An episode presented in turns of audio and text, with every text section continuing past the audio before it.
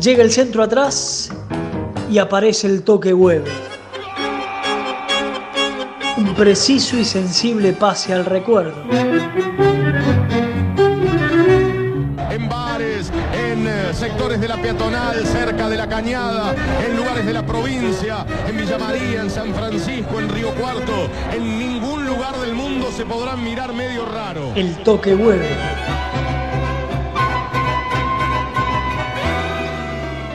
Miguel Laciar, fútbol puro.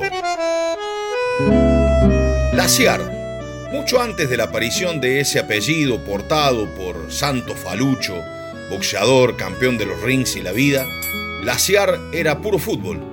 Era casa en la calle Sarmiento de Río Cuarto, junto a sus papás, era fútbol de barrio y llegada a estudiantes después de jugar para Peñarol, su camiseta de Babi Fútbol en Central Argentino. Como un sentido de pertenencia iba sábado y domingo a hacer deporte a estudiantes. Y ahí aparece eh, Romero, donde empezó a jugar en las divisiones inferiores. Yo prácticamente no hice división inferiores porque yo ya a los 15 años eh, salté a primera. Miguel Ángel Laciar uno de los mejores futbolistas que tuvo la provincia de Córdoba en las décadas del 60 y 70. Nació el 7 de abril de 1945 y su mirada altiva, su pelota al pie, su pegada, sus goles y su personalidad llenaron las canchas argentinas, fundamentalmente las de color celeste, estudiantes de Río Cuarto y Belgrano de Córdoba. A partir de la investigación precisa de Altoque Deportes, es que le pondremos datos al recuerdo de la trayectoria de un gran jugador. La sensación personal sí es especial. Tengo a Miguel en fotos de cumpleaños míos, bien de niño yo, con la barra de mis hermanos, y esa relación fraternal del barrio, con sus papás, con la panadería de Don Fratari, que tenía en el vidrio de la caja un recorte de los principios, con la foto de Miguel recién llegado a Belgrano, y la leyenda de Miguel descansando el sábado para jugar en estudiantes el domingo, con un ventilador en la pieza para calmar la canícula y por lo tanto ya no poder estar en el picado de los sábados en los alrededores del Colegio Nacional.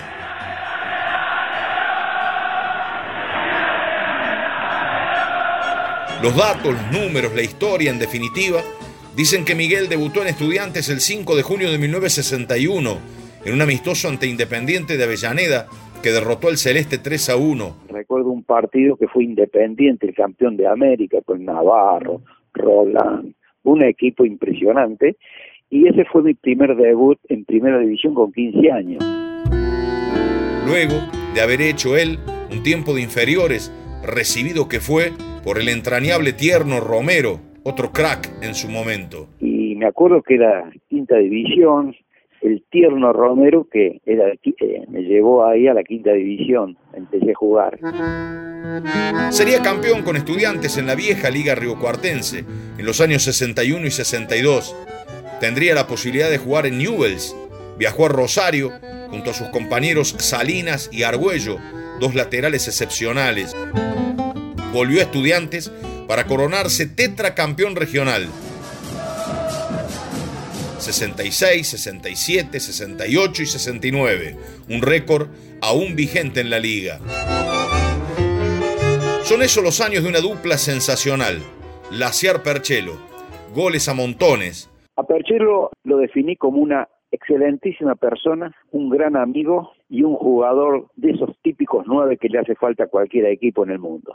Fuerte, bondadoso, compañero, fue un goleador implacable y participación en un lindo cuadro de la liga en 1968, logrando el título provincial ante Córdoba, victoria 3 a 2 en Río Cuarto y empate en 1 en la capital de la provincia.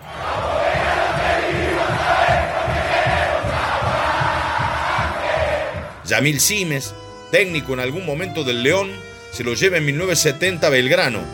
Jugaría allí hasta 1977, un total de 295 partidos marcando 91 goles y siendo expulsado dos veces. En ese periodo jugó los nacionales 71, 73, 75 y 77, siendo campeón cordobés en tres oportunidades. Su primera vez en AFA fue en el recordado Belgrano del 71.